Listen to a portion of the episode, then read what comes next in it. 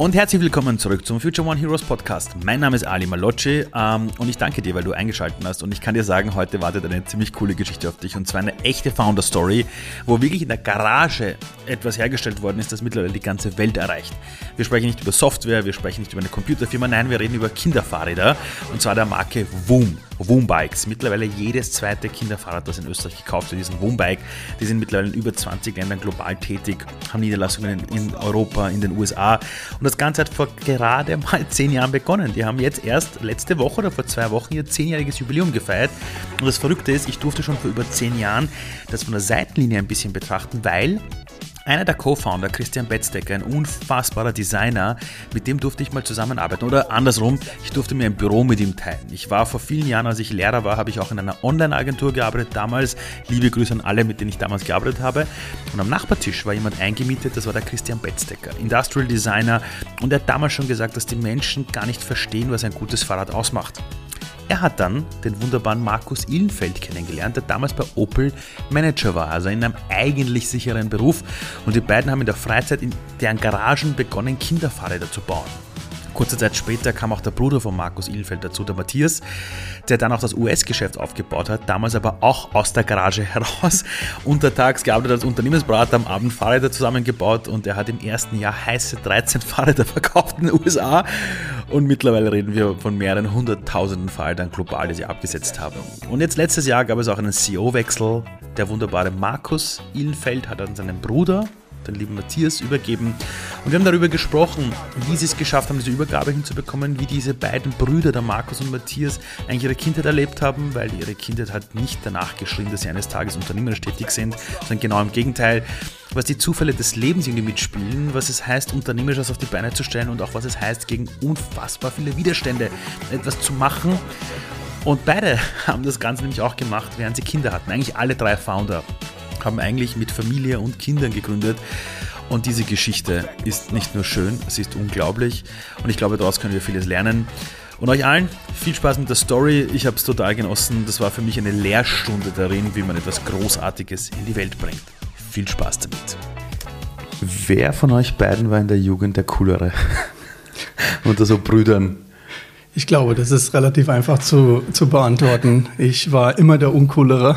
Ja. Ähm, Markus äh, hat immer eigentlich so äh, als älterer Bruder immer so die cooleren Dinge gemacht, würde ich mal sagen, ja. Siehst du es auch so? Ja, ich weiß nicht. Ich glaube, wir waren jetzt beide nicht die coolen Typen mehr. Also, ich glaube, wir waren jetzt beide nicht super coolen Typen. Ich glaube, das ist, fing dann irgendwann an, als wir gewachsen sind. Wir sind ziemlich spät gewachsen. Wir waren immer super lange klein. Für alle, die gerade zuhören, die beiden sind richtig groß. Also ich sehe neben den beiden aus wie ein Gartenzwerg. Ja. wir waren immer die Kleinsten überall. Es hieß immer, ja, die, du spielst beim Handball am Kreis, weil du bist klein. Also wir waren dann beim Fußball und so immer so die Letzten, die so gewählt wurden, weil wir so klein waren. Und irgendwie waren wir auch nicht, weiß auch nicht. Und dann irgendwann, ich will nicht sagen, dass wir irgendwann cool geworden sind, aber cooler. Ja, und ich denke auch, wenn, wenn man Erstgeborener ist wie der Markus, da bekommt man erstmal die ersten coolen Sachen und mhm. äh, zum Beispiel ein BMX-Fahrrad. Ich weiß noch, der Markus hat sein erstes richtig cooles BMX-Fahrrad, ist er mit seinen Freunden dann durch die Nachbarschaft gefahren und rumgesprungen und irgendwann als äh, habe ich es halt bekommen dann, ja, als Zweiter. Ne? Mhm. Deshalb, äh, ähm, ja, ja, das stimmt. Also er hat immer Schreibtische, Kinderzimmer. Sag mal alles von dir. Ja, voll. Ja. Das tut mir heute noch ein bisschen leid. Ja, aber ist ja auch nicht schlecht, weil jetzt übernimmst du eine Firma. Also, ist, ja, ist ja auch nicht schlecht. Wir gewinnen den BMX-Rad und dann jetzt eine Firma. Aber zu dem kommen wir noch. Mhm. Aber wenn ihr jetzt an eure Jugend zurückdenkt, beide. Ja, ihr beide seid jetzt genau zweieinhalb Jahre auseinander. Das ist jetzt nicht wirklich viel. Aber gehen wir mal zurück in eure Jugend. Ihr seid so 14, 15 Jahre alt. Jemand stellt einen Fernseher bei euch auf in eurer Jugend, schaltet den Fernseher ein und ihr seht plötzlich so zwei Typen, zwei Brüder, die einen der coolsten Fahrradunternehmen dieser Welt irgendwie in diese Welt gebracht haben oder der eine hat es in die Welt gebracht, der andere leitet es jetzt. Und jemand sagt euch als 14-Jähriger übrigens, diese zwei Jungs, die ihr da seht, ihr seid das später mal. Was hättet ihr damals als 14-Jährige gesagt, wenn euch jemand gesagt hätte, dass das in eurem Leben passieren wird? Und, und, und du bist in den USA zum Beispiel, lieber Matthias. Ja. Mhm. Ähm, wenn ihr euch euer Leben jetzt anschaut und zurück jetzt ins Alter von 14, was hätten die 14-Jährigen gesagt, wenn man ihnen das gesagt hätte, dass das passieren wird? Also, ich, ich hätte es damals nicht geglaubt. Ich hätte es damals nicht geglaubt. wie schade ist, weil normal sagt man ja, was ist, wenn du, was würdest du deinem 13- oder 14-Jährigen Ja, ja. ich heute nochmal sagen? Dem würde ich echt die Ohren waschen, ja, muss ich echt sagen, meinem 13-, 14-Jährigen. ich, weil ich, also ich rede jetzt für mich, ich hatte, ich war super schlecht in der Schule. Ich habe nur Fünfer und Vierer geschrieben. Lehrerin hat meiner Mutter gesagt, sie sollen mich von der Schule nehmen, ich soll einen anständigen Beruf erlernen. Also so diese, also da, ich habe von überall eigentlich, ich habe es nie so gepeilt in dem Alter. Also ich hatte auch kein Selbstbewusstsein und hätte nie geglaubt, dass, ich hatte damals auch nicht geglaubt, dass noch was aus mir wird, um ehrlich zu sein, in dem Alter. Hätte ich dir nicht geglaubt. Also Und bei dir, Matthias? Ja, auch sicherlich. Das Wort, das ich benutzen würde, ist unvorstellbar, glaube ich. Ja, dass Ja. man, äh, wir sind in einem relativ ähm, ähm, einem normalen Haushalt, Haushalt aufgewachsen und äh, als 14-, 15-Jähriger mh, wussten, wusste ich überhaupt noch gar nicht, was ich, was ich machen will in meinem Leben. Und ich glaube, dass, dass, dass man da sich vorstellt, die, die größte Kinderfahrradmarke der Welt zu leiten, glaube ich, das wäre total utopisch gewesen, würde ich mal sagen. Aber ähm, auch Selbstvertrauen und Selbstbewusstsein, das hatten wir damals gar nicht gehabt, weil wir sind in diesen Umständen aufgewachsen und, äh, und das, das war eigentlich irgendwie gar nie die Vision gewesen. Ich glaube, erst mal rauszufinden, was man überhaupt machen kann in, und dass man vielleicht die Schule zu Ende bekommt. Und vielleicht, mein Vater hat immer diesen, die Vision gehabt, dass wir auf die Universität gehen, als erste, als erste Generation von Ihlenfels, dass wir... immer überhaupt mal Abitur machen, ne? Oh, ja, Fingen wir genau, damit an, ne? richtig. Aber, halt aber die. Eltern von euch, das, sind, das waren jetzt, das keine, jetzt keine Unternehmer oder Unternehmerinnen oder irgendwie so etwas, sondern was haben eure Eltern gemacht? Wir sind, also wir sind Arbeiterkinder. Also die Mutter war äh, Fleischerfachverkäuferin, Okay. ne? also Fleischhauer Wow. und äh, Teilzeit. Und unser Vater hat, äh, war Schlosser, Schweißer in, im Schichtbetrieb, ähm, bei der, bei der ähm, Raffinerie und dann später bei Opel. Also das waren von, von der ja, von der Ausbildung her äh, keine top ausgebildeten Menschen, aber die hatten beide, und das ist das, glaube ich, was uns immer geholfen hat und was uns heute noch enorm hilft, da jetzt sagen wir mal auch nach so einem Erfolg immer noch mit den Füßen auf dem Boden zu sein. Mein Vater war immer der, der gesagt hat, hier, ich will mal, dass es euch besser geht wie mir. Hat uns da eigentlich immer gepusht. Und äh, unsere Mutter, also sie sind beides super fleißige Leute und, und äh, die ihr Leben lang gehackelt haben und immer sich einen Arsch aufgerissen haben für uns. Nie wirklich, wenn du jetzt über Nike-Shoes hier redest, die du da hast, ich weiß noch, die ersten Nike-Shoes, es war Katastrophe, die aus meiner Mutter rauszuleiern. Die haben 60 Mark gekostet und ich muss ja erklären, warum das so teuer ist. Ja? Gab noch Mark. Ja, ja, genau. Ja, das war krass. Und dann haben wir uns das da aus den Rippen geleiert und, und die uns äh, sehr viel geholfen haben, was Werte angeht und, und Bescheidenheit und so weiter. Und Ja, ich kann mich noch erinnern, da hatten wir Weihnachten gefeiert, da war ich, glaube ich, acht Jahre alt, da kann ich mich noch daran erinnern, da mussten wir Weihnachten um 12 Uhr feiern. Hat meine Mutter die Rolladen runtergemacht, dass wir, dass, dass wir gedacht haben, es wäre Abend. Ja. Haben dann Weihnachten am Mittag gefeiert, weil mein Vater dann äh, zur, zur nächsten Schicht musste ähm, und dann äh, schweißen musste in der, in der, äh, am Weihnachtsabend. Ja. Also es waren schon sehr, sehr schwierige Umstände. Ähm, und ich glaube, das hat, wie der Markus gesagt hat, das hat uns auch schon, auch schon geprägt in gewisser Weise, dass man, dass man auch mit, dass man auch viel arbeiten muss und, und soll und kann und um, um auch, um auch voranzukommen. Ja. Ich meine, wenn man sich jetzt eure Karrieren anschaut, ihr seid vorangekommen. ja. Äh, Du hattest in den USA eine eigene Unternehmensberatung, ja, im Auftrag von IBM, glaube ich, aber dann auch noch in anderen Bereichen.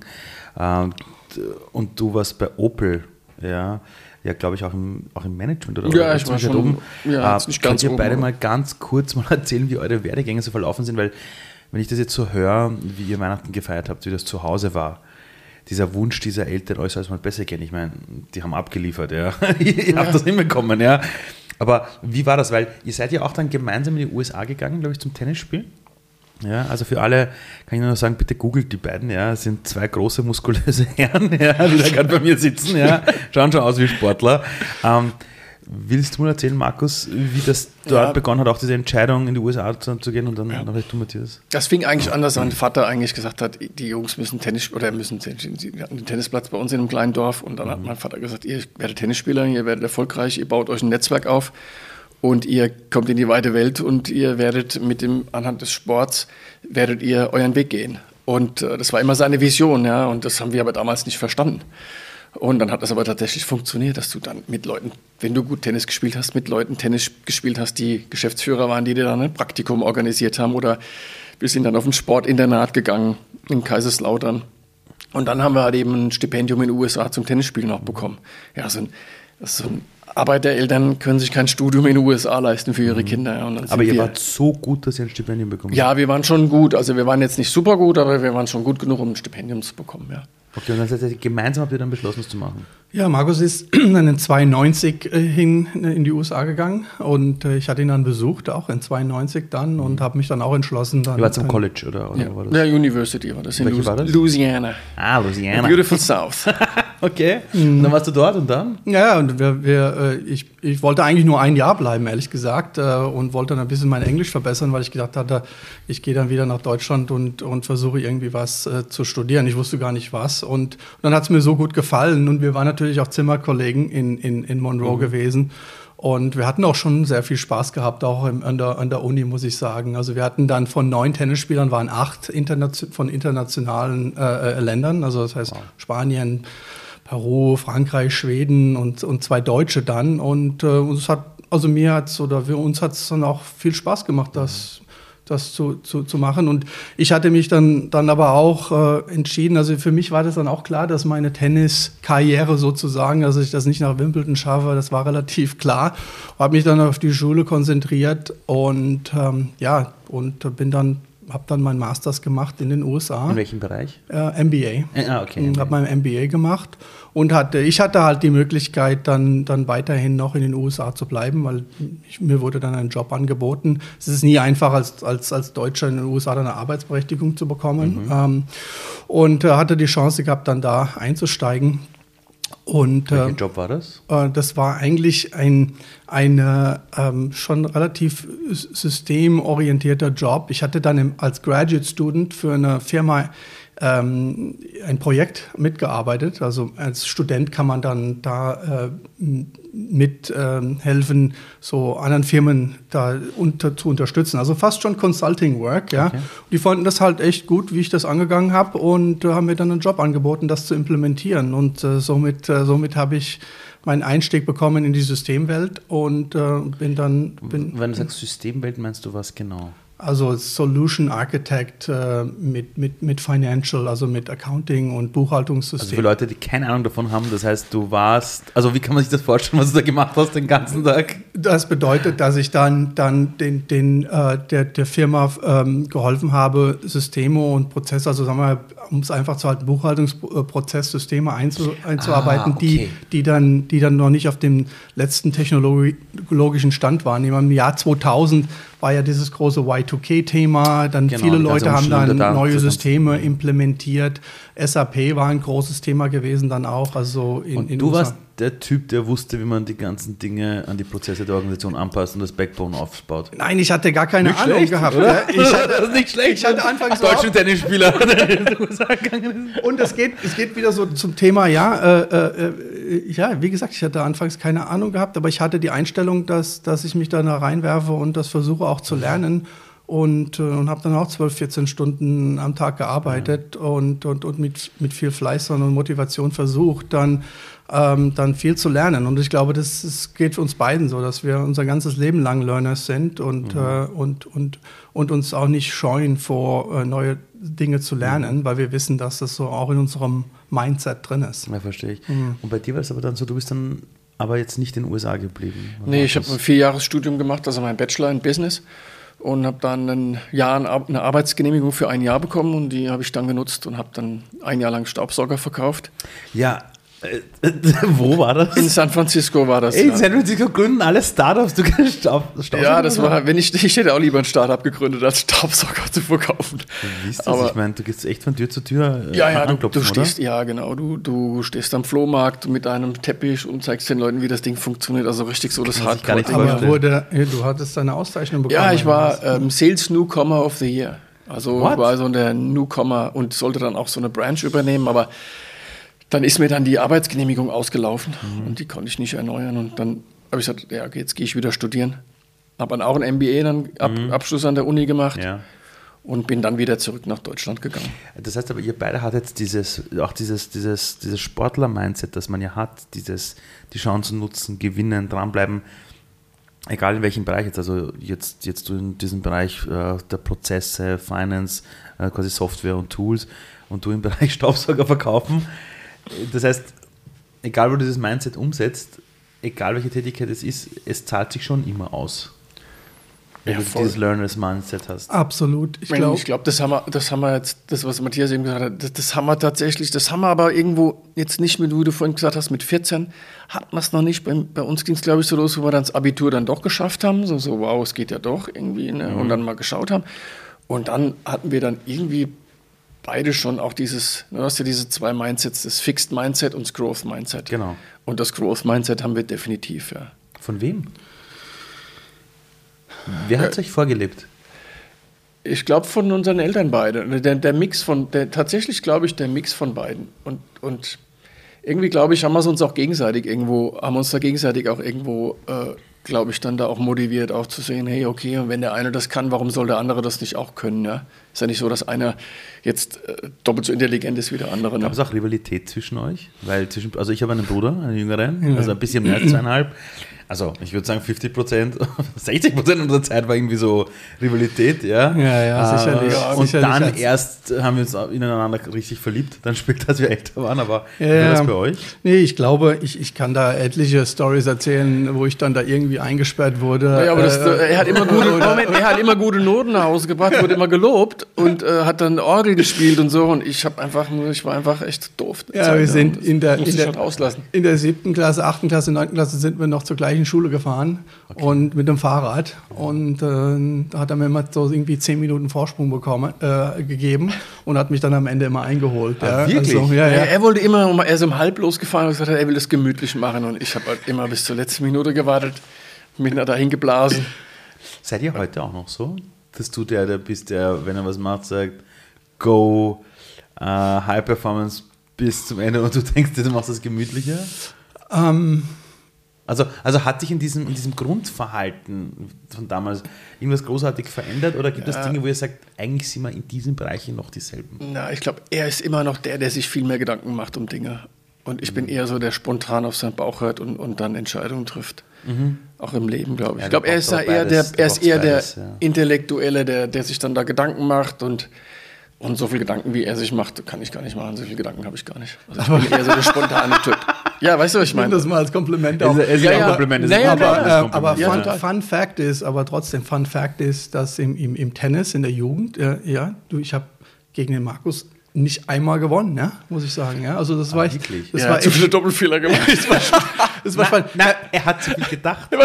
Weil im Ja, Tennis, im wahrscheinlich. Sport, im Sport, wenn du denkst, hast du verloren. Ja. Im Sport, wenn du denkst, hast du verloren. Ja, das, das Ja, und- Und er war immer der, der mehr Talent auch hatte, muss man auch sagen. Also Also, mir weil es ihm Dinge einfacher gefallen sind. Ja. Mir wurde nachgesagt, dass ich mehr Talent hätte als der Markus. Und, äh, aber am Ende vom Tag bringt Talent gar nichts, wenn man, nicht, wenn man nicht hart an sich arbeitet. Und da habe ich auch viel von gelernt, muss ich ganz ehrlich sagen. Und der Markus hat halt, hat halt immer viel mehr also gearbeitet jetzt in dem Sinne. Und äh, ich habe da eigentlich nie irgendwie auch nur eine Chance gehabt zu spielen. Aber ich glaube jetzt, mh, wir machen so ein in, interne, bei wo machen wir so ein, ein Clifton Strength Finder, ja. Also es kenn ich. so, ja, Super.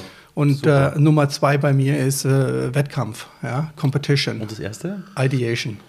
Ah, okay. Also Ideen generieren, also auch äh, so, Solutions. für- Und Wettkampf ist für- nicht schlecht in der Position, die du jetzt hast. Ja, es ist echt, das es hilft mir unheimlich und, und ich, ich mag auch gerne in diesem Zone of Genius sein, ja, dass ich wirklich dann, dann Ideen generieren kann und, ähm, und, und weil teilweise braucht, braucht das Unternehmen gute Ideen äh, für die großen Probleme, ja, und das macht mir auch unheimlich viel Spaß. Jetzt war das ja bei euch so, Markus, ihr habt das Ganze vor zehn Jahren gegründet. Ihr feiert jetzt das Zehnjährige und das wird ja auch richtig, gerade richtig schön gefeiert mit Magic Moments und ganz vielen wunderschönen Dingen. Aber dann irgendwann äh, hast du auch gemerkt, diese CEO-Rolle, da kommt jetzt dieser nächste Level und dann war die Übergabe an deinen Bruder.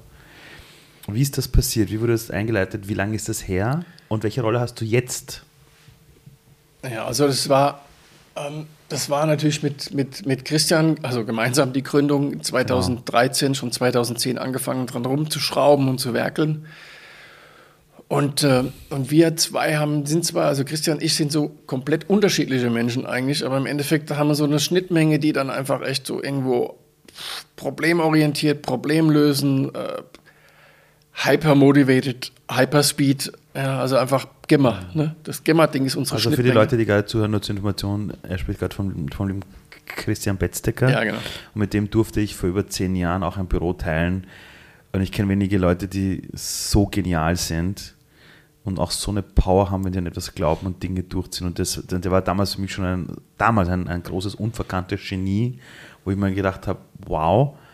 Und er hat immer zu mir gesagt, die verstehen alle das Fahrradbusiness nicht. Das muss anders werden. Mhm. Ja, also, also jetzt bloß nur so als Hintergrund, ja. Aber bitte Nee, krasser, äh, krasser Typ. Und wir, wir waren halt eben total unterschiedlich und haben uns dann aber über die Jahre total irgendwie in diese Schnittmenge, sag mal mal, diese Schnittmenge hat dann das, also jeder in seinem einzelnen Bereich und dann mit der Schnittmenge gemeinsam haben wir also so, sozusagen den Pfeil weiter nach vorne gebracht oder das Unternehmen nach vorne gebracht. Und wir waren ziemlich gut in einem Unternehmen aufzubauen, also so von diesem N, von 0 bis 1 ein Unternehmen auf eine gewisse Größe zu bringen und, das, und dann auch durch dieses impulsive aus dem Bauch raus Entscheidungen treffen, das geht nur bis zu einer gewissen äh, Unternehmensgröße. Ne? Und da haben wir gute Entscheidungen getroffen, bis so, sagt man mal, ich würde jetzt sagen, so 100, 150 Mitarbeiter oder bis, Das ist eh ein Wahnsinn. Ist eh eigentlich. gut, ist eh das groß, Ist ein richtig guter KMU in Österreich. ja, ist eh. Und, und sagen wir mal, so bis so 50 oder 70 Millionen Euro Umsatz haben wir, die, haben wir das Unternehmen noch ja, also positiv beeinflussen tun wir es heute immer noch, aber wir haben es verstanden, wie wir tun müssen und wie man es aufs nächste Level bringt. Aber dann kommt irgendwann der Punkt, und den hatten wir für uns dann schon auch, den haben wir schon antizipiert, dass wir gesagt haben, hey, wir zwei Typen, wir, wir sind gut, also ich würde das nicht runterspielen wollen, was wir da erreicht haben, aber da kommt jetzt der Punkt, wo wir, da brauchen wir andere Leute. Da brauchen wir andere Leute, die, die Stru- vielleicht eine strukturiertere Vorgehensweise haben und andere Ab, Personality haben. ab, ab wann hat dieser Denkprozess begonnen? War das ab einer speziellen Umsatzgröße? Es war zufällig bei 50 Millionen Euro Umsatz und es war, als wir in Österreich schon zu einem Großunternehmen geführt haben, ge gehört haben. In welchem haben- Jahr war das dann? Das war 2019, da haben wir dann die Investoren reingenommen. das heißt, sechs Jahre nach der Sorry. Gründung habt ihr 50 Millionen gemacht. Ja, es war sieben Jahre, es war 2020, sorry. Okay, okay. Das war 2020, haben wir die Investoren reingenommen und dann haben wir erst gemerkt, okay, Also auch noch als Hintergrund, bis dahin war das ja fast bootstrapped. Es war zwar voll über, bootstrapped, über Freunde, hattet ihr so keine Darlehen und solche Sachen. Das habe ich damals äh, auch, auch, auch gehört im OMR-Podcast, der übrigens auch fantastisch ist. Ja. Ähm, aber dann habt ihr zum ersten Mal Investoren äh, reingenommen Ja, nach genau. so langer Zeit. Ja, das war sieben Jahre und das war auch eigentlich ziemlich cool. Das kann ich ja nur jedem empfehlen, so spät wie möglich Investoren reinzunehmen. Aber dann doch Investoren reinzunehmen, weil das Bootstrapping, das kommt zu einem Preis. Ne? Also Es geht auf, wahrscheinlich auf die Psyche, Körper, alles, Gesundheit, ja. Familie, Zeit, alles. alles. Ja, das kann ich ja. zerstören. Wird unterschätzt. Es wird unterschätzt. ja. Genau, und, und, und, und in dem Moment war uns eigentlich dann irgendwo auch klar, wo wir gesagt haben, hey, wo ist das Potenzial eigentlich? Weil du, du wir kriegen oft die Frage so, hast du mal gedacht, dass das mal sowas wird? Ey, no clue hatten wir damals, was das mal wird. Und dann wächst du von einem Jahr zum nächsten, bekommst du mehr Confidence in dem, was du tust und dann gehen deine Forecasts hoch und dann und dann irgendwann dann denkst du so, holy shit, ja, 50 Millionen, das ist ja Wahnsinn, das, ist ja echt eine Geld. ganze Menge Fahrräder. Das ist richtig Geld, ja. Und dann, Das sind viele Fahrräder. das ist mega viel, ja, Ein, das ist, ein, ein Fahrrad kostet bei euch äh, im Schnitt? Ja, zwischen, zwischen 200 und äh, 800, 900 Dollar. Wir haben verschiedene Modelle. Ja. Äh, wir haben jetzt auch ein, das El- Electric Bike, äh, äh, Up-Bike, das natürlich ein bisschen teurer ist, aber Ja. generell zwischen 200 und 900 Dollar. Okay. Das heißt, ihr hattet Äh, damals, Euro. 50, ihr hattet damals 50 Millionen Umsatz und dann kam dieser Denkprozess, ihr müsst das anders machen. Naja, und dann kommt halt dann auch dann die Idee, dann haben wir, das sind wir eins geworden mit WUM USA und haben eine Holding drüber gesetzt. WUM Und USA wurde aber damals schon geleitet von dir, Matthias. oder? Richtig, ja, ja. Ich hatte, es ist schon eine interessante Story gewesen, als Markus und Christian da die Fahrräder, die ersten Fahrräder In der zusammengeschraubt Garage habt ihr das In der? Garage. selber Ja, in, zusammengeschraubt. total, in ja. seiner Ja. Hausgarage. Ja, neben deinem Vollzeitjob bei Opel, oder? Ja, genau, abends. Und neben Christians Job. Ne, der war tagsüber war der bei dir im Büro, hat Ja, gehackelt und Wahnsinn. dann abends Kinder ins Bett gebracht und dann haben wir uns in der Garage getroffen. Ja. Und dann hast du es selber in den USA auch gemacht. Naja, also äh, äh, äh, das Spannende war, dass mit einer der ersten Fahrräder ein, ein, ein 1er, Woom 1er Balance Bike, also äh, Pedal, äh, Push Bike in Rot. Das hat der Markus dann meinem Vater gegeben. Der hat es dann nach Austin geflogen und hat meinem Sohn Luca. Wie alt war der? Der war gerade ein Jahr geworden. Ja, das Boah, heißt, er ist ein ja, bisschen zu okay. jung. Aber das war so ein symbolisches Geburtstagsgeschenk. Und als ich dann dieses Boom 1 äh, in Rot gesehen habe, wusste ich, dass es was ganz, ganz Spezielles ist. Und dann einige Monate später ist er dann durch die Nachbarschaft gefahren mit seinem Boom-Fahrrad und dann kam mein Nachbar und hat ihn gesehen und geschaut, wie viel Spaß dem Luca das gemacht hat und wie toll das Fahrrad dann auch aussah. Also es war ja wirklich was Ja, ganz cool aus, Spezielles, ja. genau. Und da hat er gesagt, ja, ich habe eine Tochter, die Millie, ähm, ob ich ihm nicht auch ein Fahrrad besorgen könnte. Und ich habe mein Telefon genommen, Markus angerufen, habe gesagt, hey, hast du noch ein Fahrrad? Er sagt, ja, ich baue dir noch eins zusammen. Und habe Verrückt, oder? Noch selber zusammengebaut. ja. und das war 2013 und dann hat er mir das rübergeschickt und somit hatte ich das erste Fahrrad an meinen Nachbarn verkauft. Und da hat er irgendwie auch gar nicht gefragt, was das kostet. Und dann habe ich gesagt, okay, dann 250 Dollar, ja, das passt, stimmt so, ja. Und somit war das erste Fahrrad verkauft.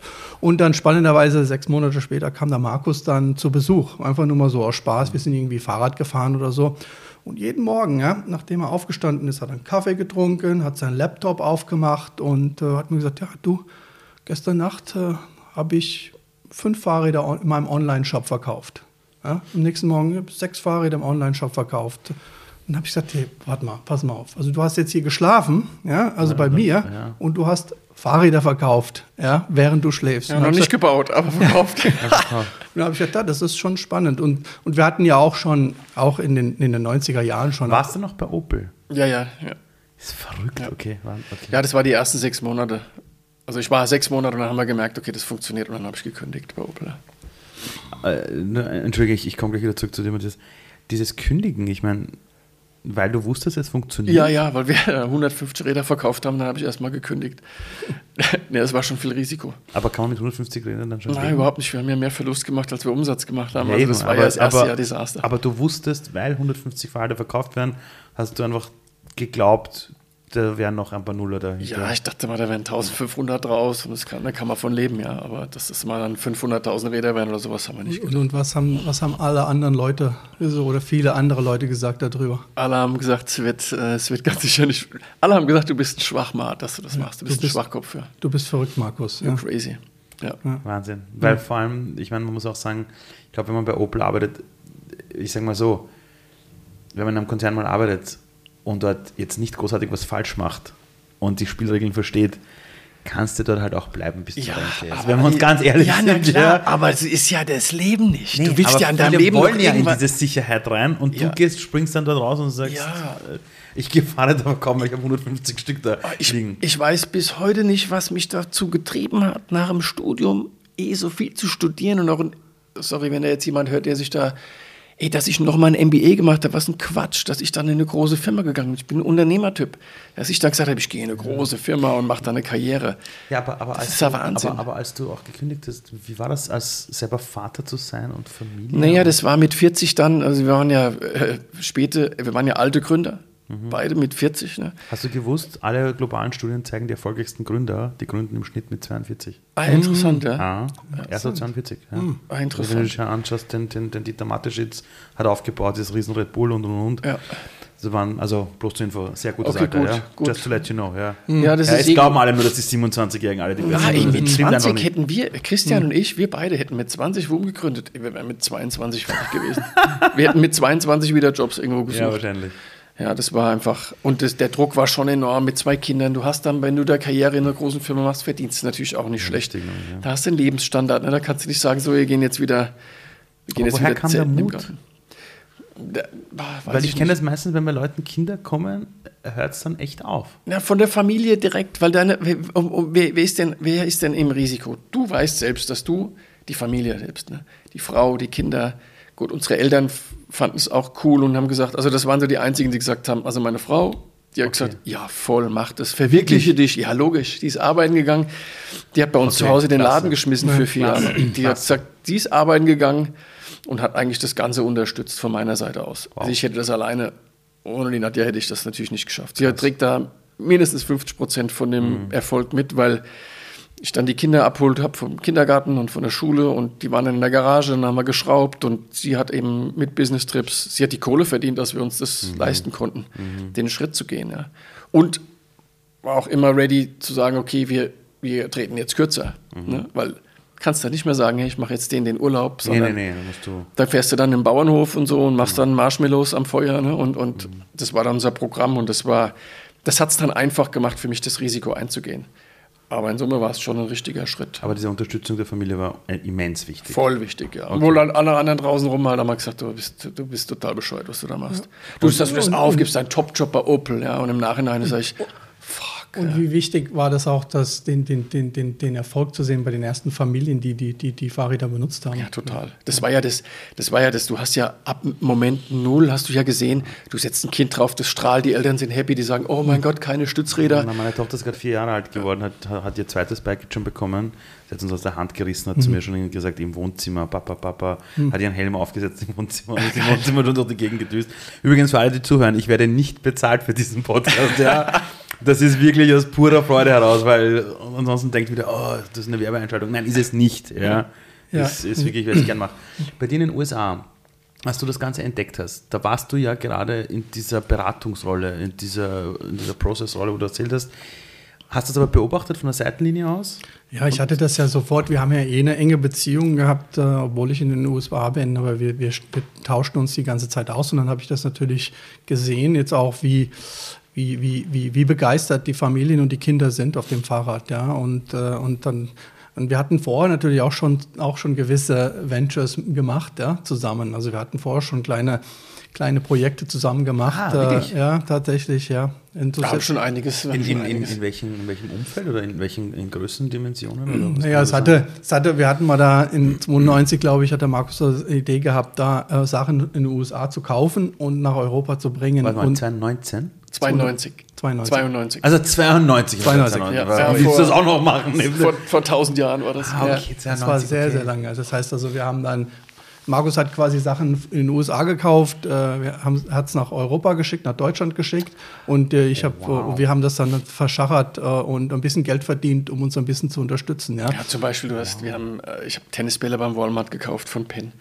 1,90 Dollar die Dose ja. und, hab, und, und Mountainbikes haben wir drüben beim Händler gekauft, haben den Container reingepackt, rübergeschickt. Levi's 501s, weißt du, alles, das gab es ja damals in Europa nicht.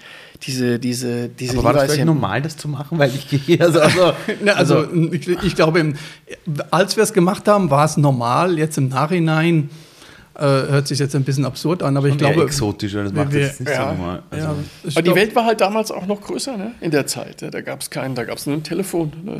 Da gab es ein Faxgerät mehr, gab es nicht. Und da war die Welt schon, da waren diese ganzen NBA und diese Kappen und das ganze Zeugs, das gab es ja bei uns alles nicht. Das war der Wahnsinn, wie teuer die damals waren. Ja, da, bist du, da hattest du in Wien einen Laden, der ja. hat NBA-Sachen verkauft. Einen.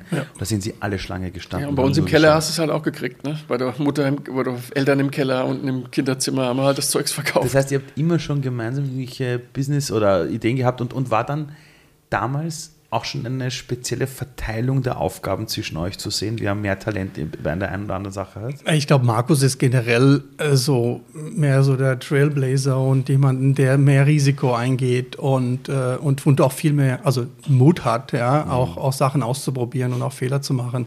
Deshalb, das ist, hat so ein bisschen mit Erst- und Zweitgeborenen zu tun, würde ich mhm. jetzt auch mal sagen. Mhm.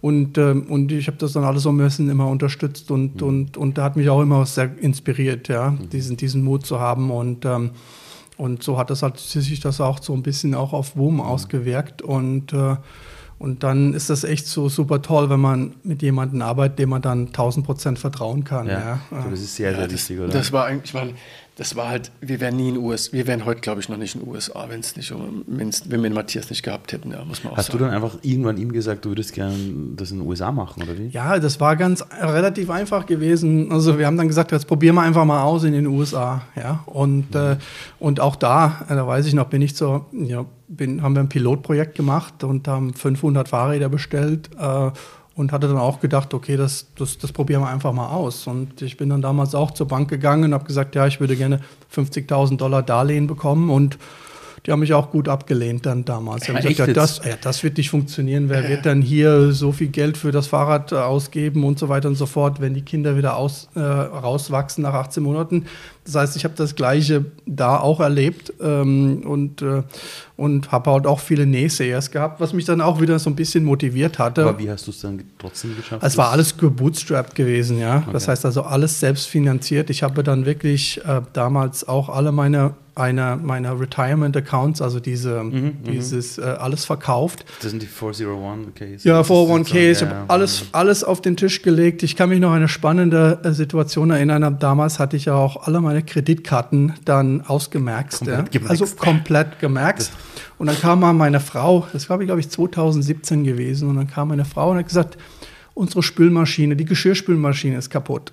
Und dann habe ich gesagt, okay, das, ist, das tut mir leid. Und dann hat sie gesagt, ja, das müssen wir jetzt reparieren. Dann habe ich gesagt, ja, tut mir leid, äh, das können wir nicht. Und dann hat sie gesagt, ja, aber das können wir doch dann auf die Kreditkarte bezahlen. Und dann habe ich gesagt, ja, aber leider ist da kein Platz mehr jetzt äh, äh, auf der Kreditkarte, um das zu bezahlen. Ja? Das heißt also, ähm, die, Geschirrspülmaschine konnte jetzt erstmal nicht bezahlt werden, ja, für eine Zeit. Und äh, ja, das sind so kleine Anekdoten, aber ähm, alles gebootstrapped und, und das wird teilweise viel unterschätzt, äh, was das bedeutet, weil es ist ja ein kapitalintensives Geschäft, ja. Wir Ja, müssen ja die Fahrräder vor schon Lager, anbezahlen. du brauchst Ersatzteile, du Richtig, brauchst, ja. richtig. Und dann hast du aber, aber, aber dieser Punkt dann zu sagen, wirklich, ich will die USA leiten, war das einfach so, so eine Nebenbei-Idee? Hast du ihn gebeten, er soll es machen? Hast du gesagt, ich will das jetzt machen, weil auch diese Entscheidung zu treffen, ich übernehme das jetzt, oder hast du dir gedacht, ja, es- Nein, das ist einfach so gelaufen. Wir haben gesagt, äh, hab ich gesagt, Markus und Christian, äh, probieren wir mal aus, bestellen mal 500 Fahrräder für die USA. Dann kam der erste Container. Dann habe ich gesagt, okay, da muss ich mir eine kleine Garage mieten, dann muss ich das zusammenbauen und äh, dann fangen wir einfach mal an. Also es war, äh, probieren wir einfach mal so. Wir ne? sind auch so Typen, wir sagen, ich probieren wir es mal aus. Ja. Es kann im schlimmsten Fall passieren, hast du 300, 400 Räder da liegen und die musst du halt verkaufen und dann holst du die Kohle rein und machst es wieder zu. und, ja. und wie ist dann die USA gewachsen? Naja, also im, im, ersten Jahr, in 2014 dann, habe ich dann äh, tatsächlich 13 Fahrräder verkauft. das ist ja verrückt. Ich meine, ihr habt 2013 gegründet und ein Jahr später USA. Ich Das ist ja verrückt. Die meisten Leute sagen, du startest mal, dann machst du Europa, dann schaust du, dass du UK dominierst, dann gehst du von UK in die USA. Und ich habe gesagt, 2013 Klosterneuburg, oder? War das, oder? Ja, genau. ja, das war der USA. ein bisschen verkehrte Welt, ja. Und dann auf einmal waren wir in Deutschland, Österreich und USA, ja. Und wir waren noch nicht mal in der Schweiz und in Frankreich, sondern wir waren aber geil. schon in, in Amerika. Und das Und im war ersten Jahr waren es 13 Fahrräder. Ja, es waren ganze 13 Fahrräder gewesen und ähm, das waren die 13 äh, schwierigsten Fahrräder, die ich, die ich je verkauft habe in meinem Leben. Ich war auch super naiv gewesen. Ich hatte gedacht, okay, wir haben eine tolle Marke, wir haben die besten Produkte äh, und Businessplan zusammengeschrieben und äh, das, das, das geht, ja. Und äh, es geht gar nichts ohne Effort. Das heißt also, ich habe dann meinen Hauptjob, also meinen Consulting- und Beraterjob tagsüber gemacht, habe dann abends äh, Fahrräder zusammengeschraubt äh, und am Wochenende bin ich zu Events gegangen, habe die Webseite abgedatet, äh, Kundenservice gemacht äh, und ähm, das habe ich alles alleine gemacht. Das war so eine One-Man-Show gewesen und, ähm, und das war alles nur mit viel, viel Arbeit verbunden, weil du natürlich die Marke und die Produkte erstmal auch vor die, vor die Familien und die Kinder bringen musst. Ja, ähm, Und vor allem der amerikanische Markt ist ja auch viel größer als der, der Jesus, ja. absolut. Aber, aber gibt es Dinge, die in den USA leichter gelaufen sind als jetzt mal dich in Österreich? Oder halt viel schwieriger sind? Naja, du hast halt, wenn wir hier expandieren, hast du halt eben deine 20 Länder mit 20 oder 27 Länder mit was weiß ich, 20 Sprachen oder 25 Sprachen. Das macht es halt schon irgendwo komplizierter bei uns. Auf der anderen Seite, es, es gibt kein Einfach. Auch du kannst zwar sagen, in den USA ist alles eine Sprache und mehr oder weniger eine Kultur, aber im Endeffekt musste, es ist dort auch mindestens genauso schwierig. Es ist nur, nur anders. Es, ja. ging, es ging viel auch, das Vertrauen mit dem Kunden aufzu, Mhm. aufzubauen. Ja? Wie kannst du den Kunden Vertrauen geben, dass du das beste Produkt hast? Und Mhm. in dem Sinne haben wir, habe ich Anfang an schon natürlich In-Person-Events gemacht, also um den Leuten das vorzustellen, aber das ist ja relativ äh, nicht skalierbar alleine. Ja? Ist absolut nicht skalierbar, Und dann ja, habe ich dann mit, mit, es gibt tatsächlich solche Review-Sites, ja, die sich dann die Produkte anschauen, habe dann sehr eng mit, mit, mit, ähm, mit Review-Sites zusammengearbeitet, die sich spezialisieren auf Kinderprodukte Ah, okay. und äh, habe mit denen sehr eng zusammengearbeitet, eine, eine, eine gute Kooperation, haben wirklich dieses Win-Win-Situation äh, ge- einge, eingeführt, wo, wo, wo ich äh, zeigen konnte, warum das Boom-Fahrrad das beste Fahrrad auf der Welt ist und warum das so ist. Und äh, dieser Genius von Christian äh, da transportiert. Ich kann mich noch erinnern, da gab es E-Mails, das konnte die Fragen konnte ich auch nicht beantworten von, von den Reviewers. Das habe ich dann direkt weitergeleitet an den Christian und der Christian hat mir zurückgeschrieben und das beantwortet. Und somit haben wir haben wir halt dann äh, Vertrauen aufbauen können mit dem Kunden. Und, und was halt wirklich dann auch total äh, die, die Lawine ins Rollen gebracht hat, sozusagen, war halt, dass wir, dass wir dann diese, diese Familien und Kinder wirklich diese Magic Moments da transportiert haben. Und wir haben gesehen, wie erfolgreich die Kinder waren, weil auf dem US-amerikanischen Markt äh, im Gegensatz zu Europa im Kinderfahrradsegment überhaupt gar keine gute Qualität gibt. Das heißt mhm. also, wir haben da wirklich eine riesen Opportunity gehabt und dann haben wir dann die Kinder und die Eltern haben Erfolg mhm. gehabt mit unseren Fahrrädern und haben das natürlich dann anderen Eltern auch mhm. erzählt. Dieses Word-of-Mouth-Marketing äh, mhm. sozusagen hat uns unheimlich geholfen. Mhm. Und ähm, das, das, das war schon, und das ist immer noch sehr spannend. Äh, und, und wir wissen auch, dass der amerikanische Kunde auch sehr Kunden, ähm, also diesen Kundenservice auch braucht. Und das war auch gleich mein Fokus gewesen von Anfang an. Aber das hast naja, du auch alleine gemacht. Habe ich alles alleine gemacht. Ich habe auch dann den großen Fehler gemacht, dass ich mein, meine Privattelefonnummer, ich hatte ja den, Tags, den tagsüber, ich hatte kein Geld mir eine andere Telefonnummer zu kaufen sozusagen, habe da meine Privattelefonnummer als Kundenservice-Nummer ge genommen und dann habe ich da Anrufe bekommen von, von Kunden äh, mittags, abends. Ich kann mich noch erinnern, ich hatte den Rasen gemäht, samstags mittags, so um 4 Uhr ja, habe dann so ein bisschen, äh, habe meine Headphones drin gehabt und dann hat mein Telefon geklingelt. Dann habe ich es abgehoben, habe gesagt, ich muss jetzt mal den Rasenmäher abstellen. Habe dann mit dem Kunden gesprochen, weil ich wusste, wenn jemand anruft und nur Interesse hat an Wurm, zu 90 Prozent würde ich das Fahrrad dann an den Kunden verkaufen. Habe das dann auch getan zu dem Kunden. Und gerade mal vor einem Jahr haben wir auf Facebook gelesen, dass ein Kunde sich bedankt hat, dass, äh, dass ich vor neun Jahren den Rasenmäher abgestellt habe und ihn bedient habe und er hat in der Zwischenzeit fünf Boomfahrräder gekauft. Ja. Okay. Also diese Wichtigkeit von Kundenservice ja. ist top, top of mind für mich, weil das ist nämlich der Grund, warum wir es machen. Weil wir wollen sicher gehen, dass der Kunde mit dem Produkt zufrieden ist. Und wie war das bei dir? Markus, hast du, hast du ja, auch eine Handynummer? Ich hatte auch eine Handynummer angegeben auf der Webseite und es war aber am Anfang extrem wichtig, weil wenn du so als Newcomer-Marke auf den Markt kommst und ich kenne keiner, dann die Leute brauchen schon Referenzen und wenn sie die nicht haben, es gibt Risiken. Ne? Oh, was ist, wenn das Rad zu groß ist, zu klein ist. Und das, mhm. was Matthias sagt, dass in Amerika der Kundendienst äh, so wichtig ist, das ist bei uns auch wichtig hier in Österreich mhm. oder in Deutschland, ja, aber es ist, du kriegst halt keinen Kundenservice. Da bist du aber auch gestanden auf irgendeinem Rasen und hast. Ja, vor Weihnachten dann, wenn die Leute dann das Rad bestellt haben, abends zusammenzubauen, um es dann am, am Weihnachtsabend zu, unter den Baum zu stellen, dann kriegst du schon Anrufe. Also permanent hast du Anrufe bekommen. Und das war aber cool, weil am Anfang war das ja war das ja natürlich geil, wenn die Kunden angerufen haben. Weil du auch den hey. Kunden kennenlernst. Ja, Super voll. Ich sage sag allen Leuten immer, bevor du Karriere startest, geh in Sales oder geh in Kundensupport.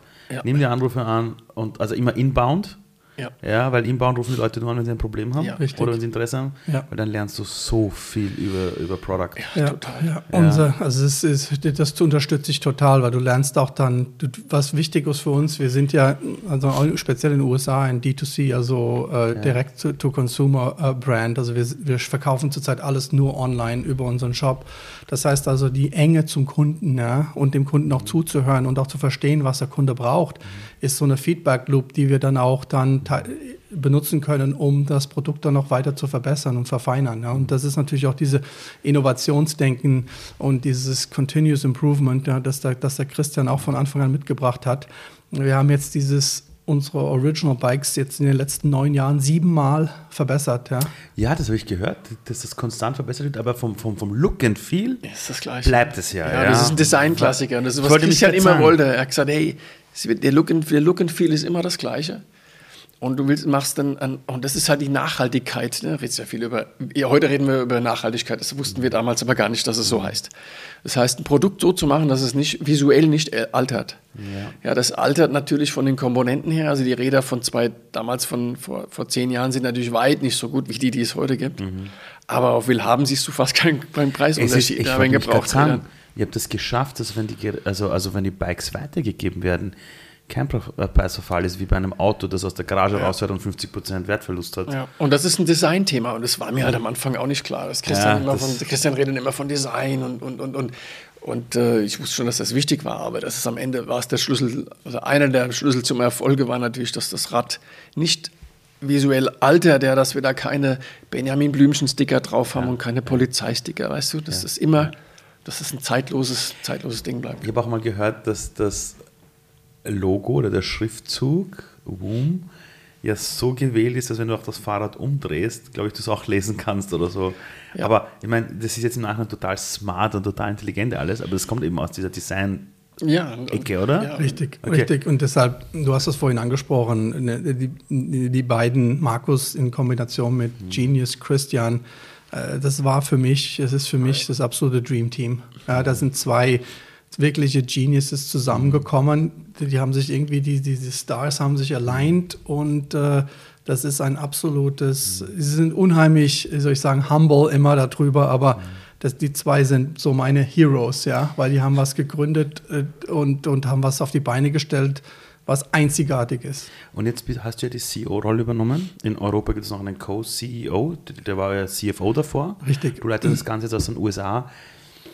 Wenn du jetzt sagst, das sind jetzt diese beiden, die das gegründet haben, und jetzt bist du aber die Person, die das Ganze jetzt auf den nächsten Level heben soll.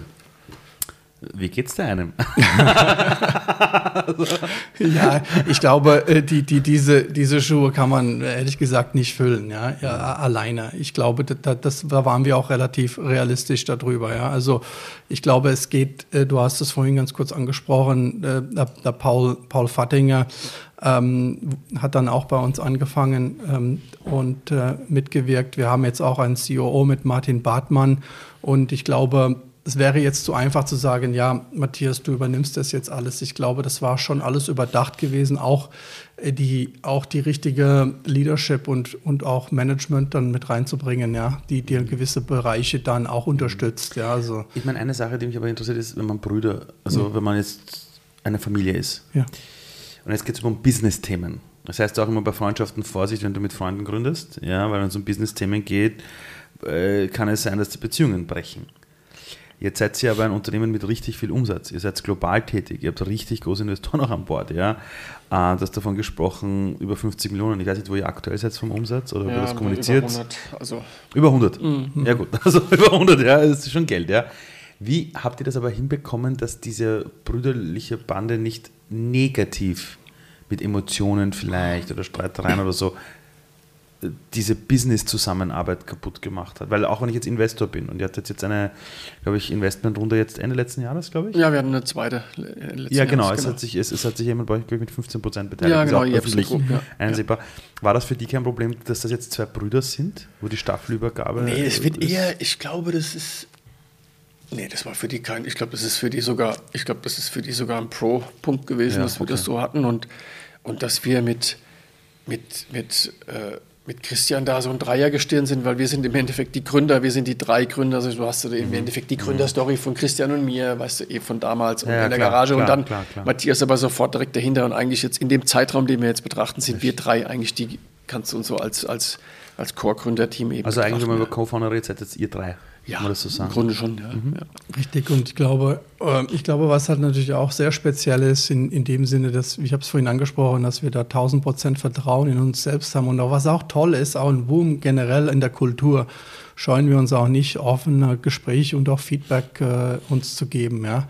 Weil am Ende vom Tag geht es nicht um unsere Person, sondern es geht ja. darum, es geht darum, das Beste für Boom zu tun. Ja. Und da gehen halt, äh, das, sind, das ist so unsere Kultur, das sind unsere Werte und auch, äh, wir haben eine Mission, die, Kinder zum Fahrradfahren zu begeistern und die Welt ein, ein, Stückchen besser zu machen. Und, da, und darunter stellen wir uns. Es geht hier nicht um Egos, mhm. sondern wir versuchen wirklich das Beste für WOM und unser Team zu machen. Deshalb ähm, äh, gibt es für uns diese offene Feedback-Kultur und wir nehmen das nicht persönlich. Natürlich hin und wieder gibt es gewisse Themen, äh, wo es vielleicht ein bisschen ähm, emotionaler geht, aber ich hatte nicht eine Situation, wo ich sagen würde, boah, ja, gibt es totale Meinungsverschiedenheiten äh, oder okay. so. Also das ist echt. Okay. Das ist glaube ich, einer der, und es geht über das, mit dem gesamten Management so. Du hast da keine Ego, du sagst, das war meine Idee, die drücke ich jetzt durch. Ja. Es ist immer die beste Idee gewinnt. Wir diskutieren zwar, weil es viele Ansichten und oft mhm. gibt es Entscheidungen, wo du sagst, hey, 49 Prozent falsch, 51 richtig, was weiß ich, ein 50-50. Mhm. Dann diskutieren wir drüber. Mhm. Aber von wem jetzt am Ende, wir haben so viele Ideen umgesetzt und von wem diese, also es zählt keiner mit, wem jetzt welche, wer, von wem, ja genau. Mhm. Und das ist völlig wurscht. Und deswegen mhm. gibt es da auch keine, mhm äh, gibt's, wir haben eine offene, offene Kultur auch bei WUM, wir haben eine Fehlerkultur. Ja. Also es ist, Fehler ist nur ein Fehler, wenn er zweimal oder dreimal gemacht wird. Ja. Und ansonsten haben wir da keine, no hard feelings und, und äh, das macht es halt einfach auch, wenn wir alle gleich gestrickt sind. So, wann, wann, wann war der Tag, an dem du dann wirklich CEO warst? Also wann war dann wirklich dieser Prozess abgeschlossen? Ja, wir hatten, ja, es war ja ein bisschen, ich muss noch ein bisschen ausholen. Wir hatten ja damals, also wir hatten ja, ich hatte die USA geleitet ja. und, äh, und äh, da hatten wir das Europa-Business und in 2021 mhm. hatten wir dann beide Unternehmen quasi in, in ein globales Unternehmen zusammengebracht äh, mhm. äh, und äh, wir hatten gewisse Kompetenzen in den USA und gewisse Kompetenzen in Europa und haben dann natürlich versucht, die beiden Kompetenzen zusammenzubringen. Deshalb war das für mich eine Möglichkeit, dann das zu tun, auch ein globales Unternehmen dann zusammenzubringen. Und äh, dann hat es angefangen in 2021. Und äh, das war alles so in der, in der Pandemiezeit gewesen. Das heißt, da war einiges dann auch remote gewesen und äh, und ähm, natürlich bedeutet das natürlich auch, dass ich oft, oft hier bin in Wien auch, mhm. weil es, es braucht, das braucht es auch. Und natürlich dann haben wir auch angefangen, dann ähm, ähm, ein wirklich gutes und starkes Team äh, zusammenzustellen. Also ich bin sehr, sehr froh, mhm. dass der Paul Faddinger da mit uns zusammenarbeitet mhm. und, und auch der Martin Bartmann. Also es ist echt, äh, unser Team ist, ist, ist wirklich gut. War das, war das immer äh, klar, dass dein Bruder irgendwann mal der CEO wird? Nee. Sondern nee, ich, ich meine, ich, ich mein ja nur verstehen, nee, aber nee, dieser ich, Zeitpunkt einfach zu sagen, okay, hey, willst du es machen oder ich mach's? Und wann hat diese Transition dann, wann war die abgeschlossen? Naja, die, das fing eigentlich an, dass, ich da, dass wir darüber gedacht wir haben jetzt, wenn du so ein Unternehmen auf diese Größe aufbaust, dann hast du ja nicht nur eine Reorg, sondern du hast ja permanente Reorgs. In zehn Jahren hast du eine, eine, eine, eine Reorganisation. Eine, eine komplette Reorganisation. Also ja, das du, Unternehmen einfach umzubauen. Du baust permanent. Level. Genau, ja. du bist permanent nur, permanent nur an Org-Charts umzuschiften und, und Leute woanders hinzusetzen und Verantwortungsbereiche und Rasis zu machen, ne? Responsibilities, Information und so weiter. Okay, also wer ist für was verantwortlich? Und, also Prozesse zu definieren, bist du permanent dabei. Und in dem Moment, wo wir halt eben diesen großen Brocken angefasst haben, zu sagen, okay, wir werden eins, wir mergen mit WUM USA, es war ja vorher also nur ein Kunde von uns der eine Rechnung ah, bekommen so hat. habt ihr das aufgestellt. Ja, ja, das okay. war ein Kunde. Okay, ich brauche 100 Räder oder 1000 Räder. PO ist gekommen, also Purchase Orders gekommen und hat Räder bekommen und hat es verkauft. Wie eine Art Franchise, die einfach die, die ganze Brand, die ja, Marke, alles. Aber halt eben trotzdem hat. eng, halt ja, klar. Auf sehr, sehr eng, aber halt eben trotzdem auf Hatte die besten Einkaufskonditionen. Nein, nee, nee, ich glaube, das ist, ein, das ist ein spannendes Thema, ja, aber jetzt, ja. du, du, du triffst so ein bisschen so, das ist ein spannendes Thema, das ist interessant, weil wir hatten natürlich, wir waren natürlich Brüder gewesen. Ja. Und, und der Markus, äh, ähm, ja, die, die, Organisation wusste ja, dass ich, dass ich der Bruder bin. Das ja. heißt, du musstest immer so ein bisschen den Balanceakt da. Ja, das äh, war schon ein, ein, Ritt auf dem Vulkan. Ja, ja. eben. Also das kann ich mir nämlich gut vorstellen. Also es war schon echt schwierig, weil wir mussten ein Geld verdienen. Er hat da seine letzte Kreditkarte ausgemaxt und im Endeffekt hieß es, wenn wir den Euro verdienen, dann fehlt er ihm und wenn er den verdient, fehlt er uns. Und im Endeffekt war das tatsächlich immer ein Dilemma. Äh, also es war, was wir gut gemanagt haben, aber es war jetzt, sagen wir mal, nicht immer ganz einfach. Also es war schon teilweise echt schwierig, weil wir haben, wir haben gewusst, wir müssen Preise an USA erhöhen und wenn wir das tun, dann leidet er. So, und dann was sagt er, wie, wie erklärst du es der Mama an Weihnachten, ne? Dass wir wieder. Das dass ist echt wirklich hart. Ja, super hart. Aber, aber wie habt ihr das gelöst? Na, wir sind eins geworden, wir haben gemerged. Und das kam halt, das war in 2020. Dann haben wir den Merger losgetreten okay. und dann sind wir halt zu einem geworden, haben eine Holding drüber gesetzt, haben, haben, haben uns, sind zu einem geworden und dann in diesem, in diesem Zug, sorry, in, diesem, in dieser Reorg haben wir natürlich überlegt, okay, wenn wir jetzt eins werden, was heißt das? Haben wir drüben die gleiche Organisation wie hier? Okay. Ah, und dann haben wir gesagt, hey, wie er es vorhin schon sagte, Customer Service ist drüben auf einem anderen Level als in Europa. Warum sollte man nicht Global Customer Service Lead in den USA sein und die ziehen uns in Europa mit hoch? Mhm. Warum sollte man drüben nicht E-Commerce den Global Lead für E-Commerce mhm. haben, der uns dann hier in Europa auch hilft. Mhm. Bei uns ist HR. Weißt du, wir haben diese ganze Organisation in eine Matrix-Organisation aufgebaut und haben das Ganze eben so aufgebaut, dass wir voneinander profitieren und nicht okay. zwei äh, gleiche Organisationen aufbauen. Und haben dann eine Global Matrix aufgebaut und in dem Sinne dann kam man dazu, okay, wie sind die Berichtslinien? Und dann kam man eigentlich drauf, gesagt haben, okay, eigentlich kann das nur funktionieren, wenn wir die USA empowern auch und wenn da jemanden sitzt, der weiß, wie die USA funktioniert. Mhm. Und so kam man, dann haben wir gesagt, dann haben wir mal kurz überlegt, wie viele Leute, dazu, wie viele Leute da aktuell auf dem Papier stehen und dann war, haben wir gesagt, okay, Matthias, geil, du bist eigentlich der perfekte Mensch, der perfekte die perfekte Person, um, um, diesen, um diese Organisation zusammenzubringen. Ich, soll jetzt, ich, ich bin so traurig, dass wir das gerade nicht auf Video aufnehmen, wie sich die beiden gerade angesehen haben. Ja, das war so richtig Brüderliebe. Das war ganz richtig stolz aufeinander. So, ja, oh, geil. Ja, ja aber gut, und mittlerweile sind wir wieder in der 11. Reorg, da machen wir Na, wieder egal, alles anders. Ja. Aber, ist halt, ist aber okay. in dem Moment ist es, war es voll, hat es voll, hat so klick, klick, klick gemacht. Und dann habe ich gesagt, okay, geh mal. Ich habe eine Frage, wann habt ihr gewusst, also das wo man auch für euch auch finanziell funktioniert. Weil das eine ist zu sagen, ich glaube daran, ich kündige meinen Job, ich glaube daran, alle Kreditkarten werden gemaxt. Das mhm. ist ja schon der Glaube. Mhm. Aber ja. dann zu sagen, geil, ich muss meine Kreditkarte jetzt nicht mehr äh, quasi überziehen, aber wenn der Geschirrspüler kaputt wird, ist okay. Ja, wir können uns auch einen neuen leisten. Wann war denn das? Das so? hat schon lange gedauert und also welches Jahr? Also, 2018 also, war bei uns das Jahr, wo wir das erste Mal einen Bankkredit bekommen haben. Ja, fünf Jahre haben wir mit Privat. Wir haben 2,8 Millionen Privatkredite gesammelt. Das heißt, wenn wir jetzt alle, wenn wir jetzt hier gewesen wären, hätte ich in meinem Heftchen hier immer einen kleinen Privatkredit gehabt, einen Blanko, den hätte ich rausgeholt und gesagt, hey, ab 1000 Euro kannst du bei uns Geld anlegen. Ja? Also wir sind da überall Hause hingegangen. Leute im Tennisclub getroffen, die mir gesagt haben, hey Markus, wie läuft's so? Ich so, was denn? Er so, ja, ich bin Investor bei dir. Ich habe die Leute gar nicht gekannt. Ja. Haben die auch was dafür bekommen da? Naja, die haben Zinsen für bekommen ja, am Anfang. Ja, ja, 10% Zinsen im ersten Boah, das ist aber nicht schlecht. Ja, das ist, ist auch okay. Ja, aber das, das, das, das, das, das Risiko für die, für die Leute, ja. für uns war es ganz klar, dass es ein Erfolg wird. Ja. Also für wow. mich, für mich äh, wir, wir, ich hatte das auch versucht in den USA so zu handhaben hier, aber es ist, es ist mir nicht gelungen. Also ich habe dann sehr viele Alternativfinanzierungs- äh, äh, Projekte gemacht. In den USA ist es ein bisschen leichter. Die so, gab es halt hier nicht. Ne? Ja, ja. und aber ich teilweise dann, was habe ich da an, an, an, an Zinsen? Ich hatte, einmal hat mein CFO das ausgerechnet. Ich glaube, ich habe einmal 45 Prozent Zinsen auf einen, auf einen Kredit bezahlt. Mhm. Ja. Das ist gutes und, Business ja, für den Kredit. Ja, aber das, das zeigt, dass das dass, dass, dass, dass, das als Risiko angesehen wurde. Ja, aber am Ende vom Tag, also wusste, wusst, wussten wir ja, dass das ein Erfolg wird, weil wir haben ja, wir sind ja so stark gewachsen. Wir sind ja in gewissen Jahren über 300, 400 Prozent gewachsen. Ja? Mhm. Das heißt, es ging nur darum, die, genug Ware da, da zu haben, um den Markt äh, zu bedienen. Ja? Ähm, und ähm, das, das ähm, also für mich war das dann eher so 2019 gewesen, wo ich. Okay. Wo, naja, aber du, du brauchst auch schon trotzdem, ich meine, dass du glaubst, dass du sie verkaufst, dass du Stückzahlen verkaufst, das hat man relativ früh, ja. Genau, aber, aber die Finanzierung, sagen, ich kann davon ja, leben, aber davon wirklich dann zu sagen, ich muss nicht jeden Monat oder jede Woche schauen, können wir uns diesen Geschirrspüler leisten oder nicht, ja.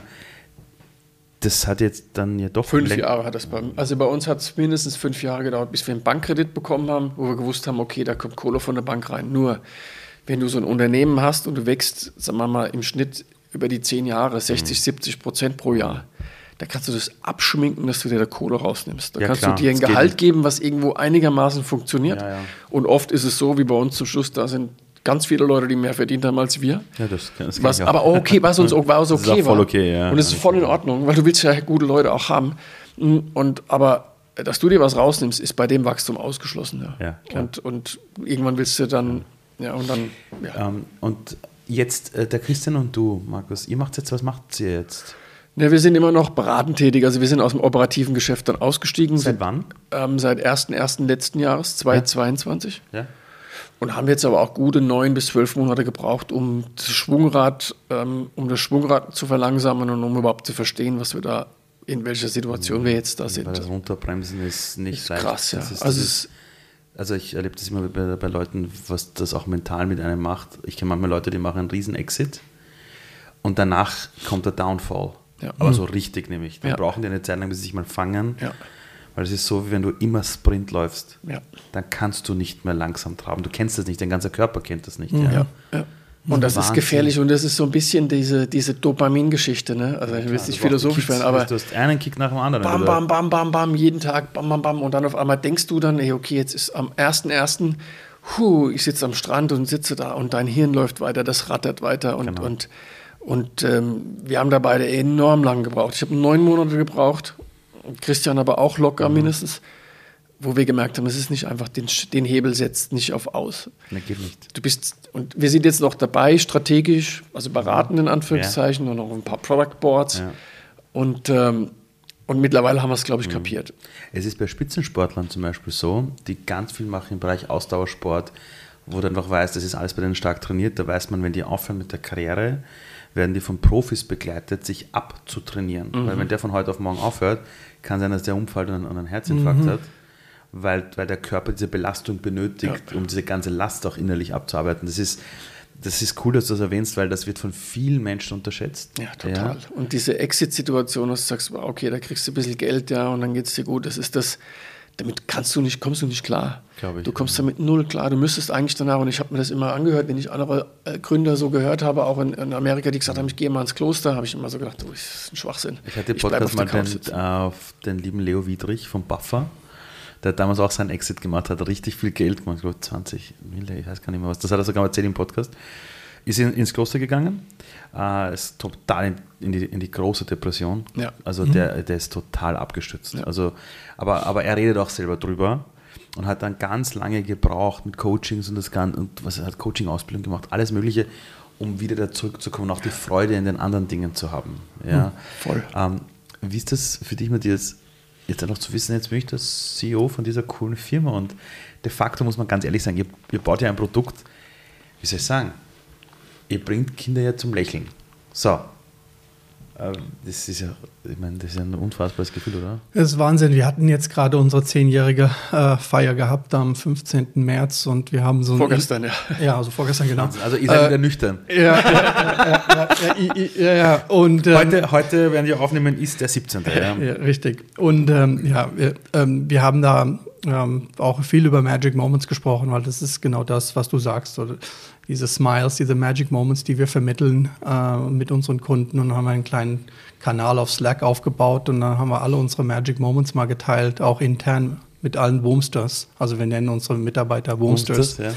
Und, äh, und das ist sehr, sehr inspirierend für uns. Und ich glaube, bei uns gibt es keinen bei Woom, der einfach nur die, die Person, Woomster kommt nicht zur Arbeit, äh, weil es ein Job ist, sondern wir sind, wir sind alle dieser Mission unterschrieben, ja, äh, die Kinder zum Fahrradfahren zu begeistern. Und auch diese, diese Magic Moments sind ansteckend. Ja. Wenn du mhm. das bei deiner Tochter siehst, ja, äh, oder wenn wir das mit unseren Kindern sehen oder wenn wir, wir bekommen so viele Zuschriften von unseren Kunden. Wir haben wirklich die besten Kunden auf der Welt, muss ich sagen. Die, das ist so schön zu sehen, was wir dafür Bilder bekommen, Kommentare bekommen. Das ist echt faszinierend. Und wenn das, wenn dich das nicht inspiriert, äh, dann, dann, dann, dann ist es irgendwie schon, schon verkehrt. Deshalb für mich, ich wirklich unterstelle mich da dem, unserem Team, auch WOM, weil das ist so eine, das ist so toll, das miterleben zu können mhm. ähm, und so inspirierend mhm. und äh, ja, das ist echt, echt eine schöne Story. Macht halt auch einfach, wenn du, also wenn du ein Produkt hast, man, ne? diese Identifizierung. Ja, ja. Genau. Und dann, wenn es noch gut ist, ist natürlich hilft halt auch. Ja, und vor allem, wenn es auch etwas ist, was die Leute assoziieren mit, mit einer Art kleinem Lebensglück. Ja, genau. Ja. ja. Also das darf man nicht unterschätzen. Was hättet ihr euch am Anfang dieser Reise, als ihr das gegründet habt, damals 2012, 2013, nein 2013, 2013, 2014, was hättet ihr euch damals gewünscht, vielleicht gewusst zu haben? Gibt es irgendwas, wo ihr euch denkt, shit, hätten wir das mal damals gewusst? Oder war es gut naiv gewesen es zu war, sein? Christian und ich, wir lachen oft drüber, dass wir, wenn wir gewusst haben, wie, wie schwer das wird, wie, wie, wie, wie krass hart es wird teilweise, oder wie tief diese Täler sind, ne? ja, ja. die heiß, die vergisst du natürlich schnell. Ja. Ganz schnell, ja. Also wenn du gewusst hättest, was da auf uns zukommt, äh, teilweise hätten wir es wahrscheinlich nicht gemacht, ja. Aber okay. was uns, also was ich gerne gehabt hätte, wäre jemanden, der gesagt hat, hey, ich bin in, in so einer Art Mentor, der da ein bisschen hilft. Ja. Das hätte, also das hätte ich mir gewünscht damals. Aber wen hättest Oder, du da gehört damals? Also, also, ich weiß es nicht, auf jemanden, der schon mal was ähnliches gemacht hat und uns da irgendwo beraten, beraten hätte können. Genau deshalb hätte, musst du jetzt selber diese Person werden. Ja, bin ich ja. Ich bin ja auch gerne, wenn jemand ein Startup hat, ich mache Zoom-Calls, ich mache Treffen und, und gebe meinen Und ihr investiert ja auch selber. Ich habe das jetzt mitbekommen, ihr habt ja investiert. Ja, wir sind, bei, Glacier wir sind bei Glacier dabei, ja. Das ja, ist äh, auch drin, ja. super Geschichte. Super getan Sache, ja. ja. Dann sind wir bei Peaches, das ist ein, ein Windel-Startup aus, aus London. So geil, so geil. Das ist auch cool. Und Hast du auch investiert? Ich habe auch, hab auch gewisse Investitionen, aber ich fokussiere mich ein bisschen mehr auf die USA. Ja, ja, ja klar. klar. Ja. Ähm, eine Sache, ähm, wenn eure Eltern, würde ich jetzt mit euren Eltern über diese Reise von euch sprechen. Was hätten die am Anfang der Reise gesagt äh, und wie würden die heute denken? Ja, mein Vater würde sagen, dass er das eh gewusst hat, dass es, dass es was wird. Weil der hat so ein, der, weil der so ein, der hat so ein grenzenloses Vertrauen in, in, in uns. Geiler Typ. Ja, echt ein geiler Typ, ja, krasser Typ. Also der hat so ein grenzenloses Vertrauen, dass, dass wir irgendwie erfolgreich werden im Leben, immer schon. Er hat schon mehr Selbstbewusstsein immer schon gehabt für uns, als wir beide zusammen. Ja, also für ihn war das in Anführungszeichen klar, dass das, dass das was wird und dass es da ist. Wow. Das freut sich natürlich, ja. Und äh, ja, also. Und ähm, ihr, seid, ihr habt ja beide selber Kinder. Jetzt habt ihr erzählt, äh, dass ihr von zu Hause diesen unfassbaren Support hattet. Den Vater, der zu euch beiden gesagt hat, so, ihr geht jetzt mal brav zum Tennis, weil da habt ihr Netzwerk, da habt ihr das sehen. Also eigentlich einiges, also eigentlich hat dieses das Elternhaus euch da auf die Reise geschickt. Jetzt seid ihr selber Eltern mit ganz anderen, aber auch finanziellen Möglichkeiten und mhm. ganz anderen Tools und ganz anderen Erfahrungswerten und das Ganze. Was sind die Dinge, wo ihr euch denkt, das wäre cool, wenn eure Kinder mal in so einem Podcast sitzen und sagen, ja, das haben mir meine Eltern damals mitgegeben. Was soll das sein? Und was sollen sie sich erinnern?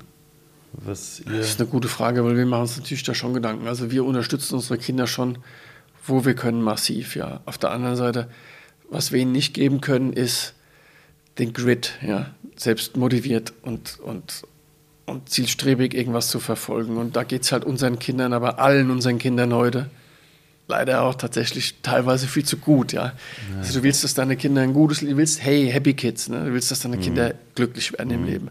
Aber du willst auch, dass sie sich nicht irgendwo ausruhen, sondern du willst ja trotzdem, dass sie Gas geben und dass sie für ihr eigenes Glück sorgen.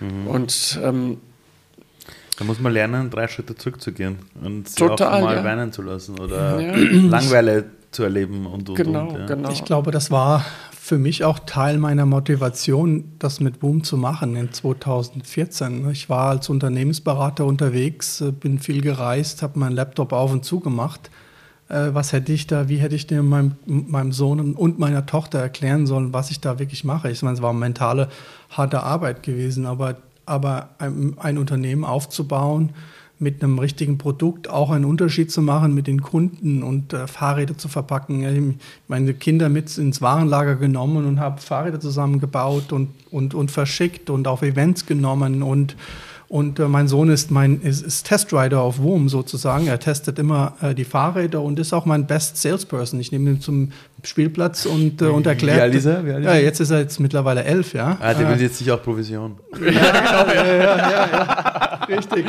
Und, äh, und ich glaube, für, für, für, für die das mitzuerleben, diese Story mitzuerleben, was es auch bedeutet, was aufzubauen, auch mit einem, auch mit einem Produkt, das einen Unterschied macht, ich glaube, das war auch Teil meiner Motivation und ich glaube, das hat das, das hat auch in viel beigebracht. Mein Ziel ist es jetzt, äh, wir hatten gerade Nelly, äh, Markus' Tochter, mhm. als Praktikant äh, bei WOM. Also sie hatte vor, vor Er ist 15, ja. Wow. Ja. Also vor, vor, vor, vor, vor 10, 11 Jahren hat sie auf dem WOM angefangen zu lernen sagen. und jetzt ist sie da und macht Praktikum und das, ist das Gleiche würde ich mit meiner, meinem Sohn machen. Scary, ja. ja. Das ist echt krass. Jungs, eine Frage noch in, in 100 Jahren wird es ja uns jetzt an diesem Tisch nicht mehr geben, ne? Da wird irgendwas von, ah ja, kann sein, dass äh, Biohacking und so. Ja, ja, jetzt gehen wir mal davon aus, aus. Sagen wir, 100, sagen wir in, in 300 Jahren, okay? So. Ähm, was, an was sollen sich Menschen bei euch beide erinnern? Das wird jetzt wahrscheinlich nicht sein, sie haben Firmen groß skaliert und das Ganze, sondern was ist das, wo du, Markus, oder auch du, Matthias, das Gefühl habt, wenn sich Menschen eines Tages an euch zurückerinnern, sollen sich denken, ja, wenn ich an den Markus denke, dann wenn ich Matthias denke, dann. Für mich ist ähm, so Dankbarkeit und Kindness und, und Love eigentlich ein sehr wichtiges Thema. Ja, dass, dass, ich, dass ich das nicht aus irgendwelchen Ego-Themen gemacht habe, sondern dass ich das wirklich aufgebaut habe, weil ich eine gute und, und, äh, und, und äh, gute Person bin und ähm, da auch Leute und Teammembers dann auch positiv beeinflusst habe. Boah, 300 Jahre ist echt lang. Ja. Also, Gut, machen wir 100. Wenn ich mal so, ja, wenn ich mal so, also, ich mal, wenn ich mal so, wenn ich mal so 50, 50 Jahre nehmen würde, dann bin ich so der Großvater. Also mir wäre es, was ich unheimlich cool finde, ist, wenn, wenn Mitarbeiter bei uns zum Beispiel sagen, sie, also ich möchte, dass ich da Teil davon war in diesem Gründungsteam, wo Leute dann stolz ihren Enkelkindern erzählen können, da war ich damals Teil davon. Ja. Das mhm. ist mir wichtig für die, für die Mitarbeiter, für die Kinder natürlich. Wenn, wenn sie sagen, der Großvater oder der Urgroßvater, der hat da, der hat da mitgeholfen, einen Trend loszutreten, dass man sich auch mehr mit Kindern uns Fahrrad, Thema Fahrradfahren, Mobilität befasst, dass man da so ein bisschen Teil von dieser Wende gewesen sein konnte, dann, um Menschen wieder aufs Fahrrad zu bringen und damit die Welt ein bisschen besser zu machen. Jungs, auf die nächsten 300 Jahre. Danke euch. Vielen Dank. dir. Und Gratulation zu 10 Jahren. Unglaublich. Vielen Dank. Danke. Danke. Vielen Dank. So, ich habe euch sicher nicht zu viel versprochen. Es ist eine echte Garagen-Story, also quasi aus der Garage auf die, auf die Erfolgsbahn. Das heißt, das nächste Mal, wenn ihr irgendwo irgendwelche Fahrräder seht von WUM, äh, denkt bitte daran, wie viel Aufwand dahinter steckt. Und das gilt für alles in der Welt. Alles, was ihr seht, alles, was ihr benutzt in dieser heutigen Welt, allein das T-Shirt, das wir anhaben, dahinter stecken Jobs, dahinter stecken Ideen und all diese Dinge, die uns umgeben in der Welt, wurden von Menschen erschaffen, die nicht immer intelligenter waren als wir, sondern sie haben einfach getan. Sie sind dran geblieben, sie haben aus den Fehlern gelernt, waren manchmal auch Gott sei Dank ein bisschen naiv und haben gar nicht gewusst, was auf sie zukommt. Und das Schöne ist, das können wir alle, wenn wir wollen. Dafür haben mein Team und ich das Future One Heroes Programm in die Welt gebracht. www.futureone-heroes.com ist auch in den Show Notes verlinkt. Das ist das Programm für alle Changemaker dieser Welt, die sagen, hey, wie muss ich eigentlich drauf sein, um in dieser Welt meinen Weg zu gehen, auf meinen inneren Ruf zu hauen und Großartiges hinzubekommen. Mein Wissen aus den letzten 15 Jahren haben wir dort reingegeben und wir haben es der Welt zur Verfügung gestellt. Und noch was, wenn dir dieser Podcast gefallen hat, teile es mit der Welt, erzählen es allen, Shares und bitte, wir freuen uns immer über gute Bewertungen. Bis nächste Woche und danke fürs Zuhören. Tschüss.